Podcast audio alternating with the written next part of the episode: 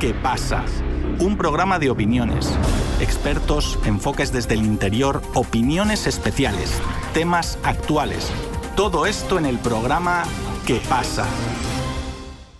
Hola, bienvenidos. Les habla Javier Benítez. Cumbre del G20 en la India a celebrarse los días 9 y 10 de septiembre en Nueva Delhi. Para hablar sobre ello, estoy junto al director de la revista Nihilostat, revista de historia, metapolítica y filosofía, y también de la revista La Emboscadura, Josep Alcina. Josep, bienvenido a Radio Sputnik. ¿Cómo estás? Hola, muy bien, gracias. Muchas gracias a ti, Josep, por haber aceptado la invitación. Bueno, se ha confirmado, ¿no? Porque primero había rumores de que Xi Jinping podía que no fuera a esta cumbre, pero finalmente el Ministerio de Relaciones Exteriores de China ha confirmado este lunes que el primer ministro Li Qiang participará en esta cumbre en lugar de Xi Jinping. Para arrancar, si te parece, Josep, te voy a preguntar qué significa la ausencia de Xi Jinping a esta cumbre del G20 que también se suma a la ausencia del presidente de Rusia, Vladimir Putin.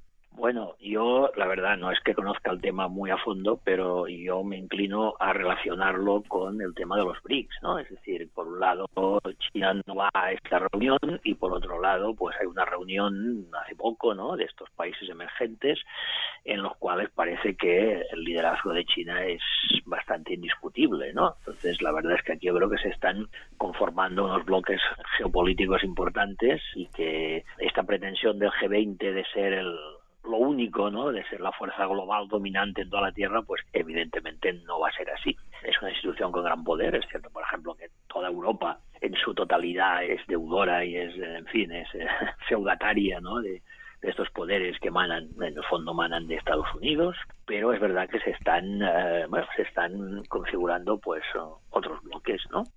También creo que lo sucedido, por ejemplo, en Níger también tiene su fuerza, ¿no? Porque Claro, yo creo que el único país de Europa que ha mantenido una cierta pretensión de tener una política propia, que ha sido Francia, ¿no? Entre otras razones, porque es, bueno, si hagamos aparte Inglaterra, que ya está fuera de la Unión Europea, Francia fue, fue uno de los países vencedores de la Segunda Guerra Mundial, que además es el único, creo que es el único país europeo que tiene arma nuclear. Pero claro, el hecho muy significativo, ¿no? El, golpe de Estado en Níger contra un gobierno que era absolutamente feudatario de Francia, y es curioso porque no se ha visto en los medios de comunicación, ¿no? Los manifestantes manifestantes que parecía, bueno, parecía que el golpe tiene un apoyo popular importante y los manifestantes llevaban banderas rusas, ¿no? Es decir, que yo creo que, mm, bueno, que aquí se están configurando, ¿no? Unos bloques que no tienen nada que ver, evidentemente, con los bloques de la época de la Guerra Fría, pero que, eh, bueno, que esto va a tener su, su importancia.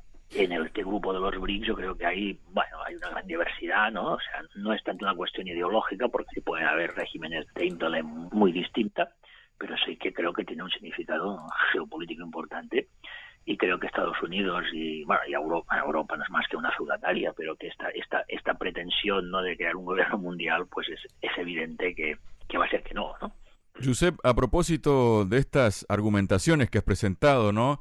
Hay publicaciones, como por ejemplo el periódico La Razón de España. Bueno, hay un titular que dice, sí y Putin sincronizan su postura ante el G20, no asistirán y dice precisamente, ¿no? Que Xi Jinping no asistirá a la cumbre del G20 que, bueno, que se celebra, como decíamos, ¿no? En la India. Dice que en su lugar irá Li Qiang. Y dice que en medio de las tensiones con Occidente, los expertos apuntan a que Pekín pretende diluir la influencia del G20 para socavar la de Estados Unidos y en su lugar tratar de potenciar la relevancia de los BRICS y de la Organización de Cooperación de Shanghái. Bueno, pues yo creo que va un poco en la línea de lo que he comentado, ¿no? Es decir, eh, yo creo que el, gran adversario de Estados Unidos no es tanto Rusia, sino que China, ¿no? Porque, bueno, Rusia, por mucho que digan, Rusia no pretende ser una potencia mundial. Rusia lo que pretende es ser una potencia regional. Claro, evidentemente no va a tolerar tener misiles en Ucrania que lo apunten, ¿no? Pero creo que en China hay una auténtica vocación, ¿no? De ser una vamos, de, generar una especie de globalización alternativa que esté la base en China. Y todas esas cosas que está haciendo China, pues, en fin, van por ahí. También parece ser que China está promocionando el español para compensar, ¿no? Para combatir la, la anglofonía. Sin embargo, yo creo que hay una diferencia importante, ¿no? Y es que el interés chino, o sea, China quiere ser una, una potencia hegemónica en el orden en el orden económico, es decir, yo creo que quiere generar una globalización centrada en China opuesta a la globalización centrada en Estados Unidos, pero con una diferencia importante, y es que China no pretende exportar un modelo de vida, es decir, China no pretende que todo el mundo viva como los chinos, cosa que se ocurre con Estados Unidos, creo que es una diferencia importante, ¿no? Por ejemplo, la influencia de China en África es es notable, creo que va a ser, va a ser creciente, ¿no? Pero eh, no pretende modelar sociedades como la China, sino que pretende únicamente, pues bueno, ejercer una influencia especialmente económica. Creo que es una diferencia importante, mientras Estados Unidos lo que hace es exportar continuamente mm, no solo un potencial económico y militar, sino también exporta un potencial ideológico, ¿no? Es decir, todas estas doctrinas woke, todas estas ideologías de género, todo este neofeminismo, todo esto tiene su sede en los progres de Estados Unidos. Y esto creo que China no pretende hacer nada parecido. Es decir, no, China no pretende que seamos todos confucianos, ¿no? Mientras Estados Unidos pretende bueno, y en parte en Europa lo está consiguiendo, no tenemos más que ver en España pequeños detalles culturales, pero creo que son muy importantes, ¿no? Cuando yo era joven, aquí se celebraba la fiesta de todos los santos, o el Día de los Muertos, ahora se celebra Halloween. o sea, estos son pequeños detalles, ¿no? De esta exportación cultural que creo que China, de, por lo menos de momento, no creo que tenga intención de.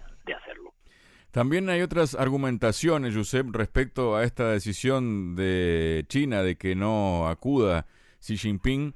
Y, por ejemplo, los medios apuntan a que Xi Jinping y Narendra Modi mantuvieron una reunión al margen de la cumbre de los BRICS en Johannesburgo en torno a las tensiones fronterizas y dicen que la India y China mantienen desde hace tiempo una tensa relación. Por un lado, argumentan en esas razones el motivo de la ausencia de Xi Jinping en esta cumbre que se llevará a cabo en la India, ¿no? Pero por otro lado, hay una publicación del Washington Post que dice que las relaciones entre China e India siguen frías por su disputa fronteriza que llevó a un enfrentamiento hace tres años en el que murieron 20 soldados indios y cuatro chinos. Se ha convertido en un enfrentamiento de larga data en la escarpada zona montañosa donde cada lado ha estacionado decenas de miles de militares respaldados por artillería, tanques y aviones de combate. Pero, por otro lado, respecto a esto, China dice que las relaciones bilaterales son en general estables. ¿Cómo ves estas argumentaciones?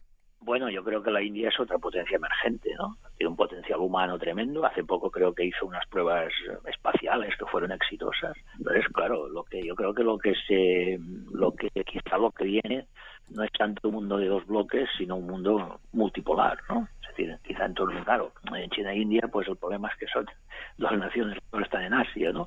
Su área de influencia más o menos es la misma y esto puede llevar a un enfrentamiento. Pero bueno, todo ello demuestra cada vez más ¿no? que la realidad futura es una realidad multipolar, ¿no? Y que esta ilusión de Estados Unidos de convertirse en una potencia mundial, pues sí, bueno, que es, una potencia mundial, ¿no?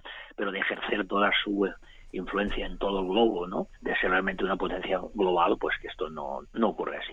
De hecho, yo creo que todo ello responde un poco al, a lo que ya escribió el filósofo Gustavo Bueno, ¿no? Sobre los imperios, es decir, los, todo imperio, y Estados Unidos es un imperio, aunque no use esa expresión, todo imperio siempre tiene pretensión de universalidad, es decir, todos los imperios que han existido han tenido como objetivo, como telos final, recubrir el globo terrestre, pero nunca lo han llegado a hacer. ¿Por qué? Porque siempre en su, en su expansión acaban chocando con otro imperio, y entonces esto es lo que bueno llama la dialéctica de los estados y de los imperios y que la realidad actual lo demuestra pues de una forma clarísima, ¿no? Y, entonces lo más evidente de todo ello es que se acabe en una situación de equilibrio, ¿no? de multipolaridad, ¿no? de diversas potencias, mm, bueno, que pueden ser continentales o pueden no, serlo, pero que, en fin, de alguna manera, pues esto va, a acabar a, una situación de equilibrio, aunque a veces a este equilibrio no se llega directamente, sino a través de tensiones y de guerras, ¿no? Quien se ha pronunciado respecto a la ausencia de Xi Jinping en esta cumbre ha sido el presidente de Estados Unidos, Joe Biden, quien pensaba en tener una reunión con él, pero Biden ha dicho que está decepcionado por la ausencia de Xi Jinping. es lógico que esté decepcionado, ¿no?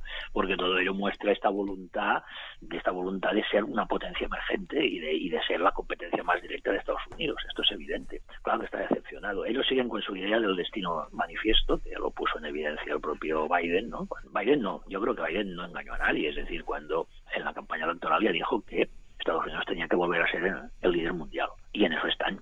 Trump, que a pesar de sus, en fin, de sus excentricidades, yo creo que una persona que tenía mucha más visión, se dio cuenta de que el auténtico adversario de Estados Unidos era China y Rusia. Y entonces, pues claro, eh, seguramente su política exterior hubiera sido una política exterior mucho más realista. Pero la de Biden, bueno, en general, de toda la élite demócrata que tiene detrás, porque Biden no es más que un figurón, pues bueno, lo que quieren es eso, es decir, están convencidos ¿no? del, destino manifiesto ¿no? y que han pasado de visión continentalista de América, expresada con aquella fórmula, ¿no? América para los americanos, pero para los americanos del norte, a otra que es mucho más ambiciosa, ¿no? es decir, el globo para los americanos, pero no les está saliendo bien. Es evidente que se encuentran con muchos, con muchos obstáculos. Además, últimamente hay también mucho movimiento en África y esto creo que también puede tener una, una como antes comentaba, ¿no? también puede tener una, una gran importancia porque África es una importante fuente de, materias primas. A propósito que justo mencionas África en este momento, Josep, sabemos que ha habido una sucesión de golpes de Estado desde el año pasado y que este año continuaron con los de Níger y el más reciente en Gabón y varios de estos países que eran como colonias, entre comillas, o sin las comillas, de Francia y de los que Francia dependía en muchas materias primas, ¿no? De hecho, se ha expulsado al embajador de Francia en Níger, algo que Francia ha protestado y ha dicho que no se va a mover de ahí, pero la cuestión es que hay este contexto en África, en un contexto, como tú decías también, que estos países se están acercando más a China y a Rusia que a Occidente, hay como una suerte de revelación en contra de los países occidentales por el trato que han tenido eh, históricamente con los países africanos.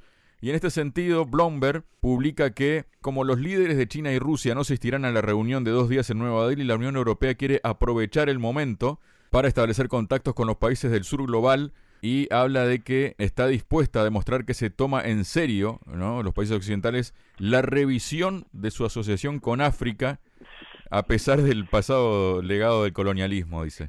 Bueno, a este colonialismo ha seguido un neocolonialismo a base de crear estados ficticios, porque la mayoría de los estados africanos son unos estados ficticios, ¿no? Porque son, bueno, son la simple resultado del reparto que las grandes potencias europeas hicieron de África, donde trazaron fronteras con un tiralíneas sobre el mapa. Entonces, muchos de estos supuestos estados-nación no son más que la continuación y una supuesta independencia, cuando en realidad muchas de estas élites corruptas que dominan estos países pues están absolutamente al servicio de los intereses de países europeos o de Estados Unidos.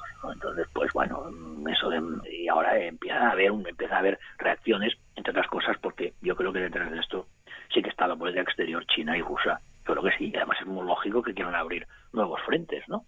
Porque, bueno, porque, por ejemplo, la situación de Francia, Francia depende en gran parte, ¿no?, de estas materias primas. Del Gabón no tengo mucho conocimiento, pero en el caso de Níger lo he seguido bastante y es, es, o sea, a mí me parece un dato muy curioso, ¿no?, que los manifestantes, parece que el golpe de Estado tiene un apoyo masivo de la población, por lo menos de momento, y que el hecho de que se van banderas rusas me parece una cosa muy significativa, ¿no? No es casualidad, es decir, que ven pues una alternativa, una alianza, ahora veremos qué pasa, ¿no? Con esta alianza, pero que frente a lo que les ha ofrecido eh, Occidente, pues es, es miseria, es decir, os explotamos las materias primas a cambio de una ayuda humanitaria, pero claro, la ayuda humanitaria es la, en primer lugar que no llega a la población, porque se la quedan las élites corruptas, pero es que aparte, cuando un país tiene que vivir de la ayuda humanitaria, es que está condenado a su desarrollo ¿no? absoluto. Es decir, bueno, es como, es como a nivel nacional cuando se empieza con la política de repartir paguitas, pues es la manera de que la gente se convierta en, en inútil, ¿no? que sea, sea incapaz de valerse por sí misma, que sea incapaz de trabajar. Pues esto a nivel, yo creo que a nivel geopolítico se está haciendo, se intenta hacer algo parecido con estos países. Muchas gracias, Josep. De nada.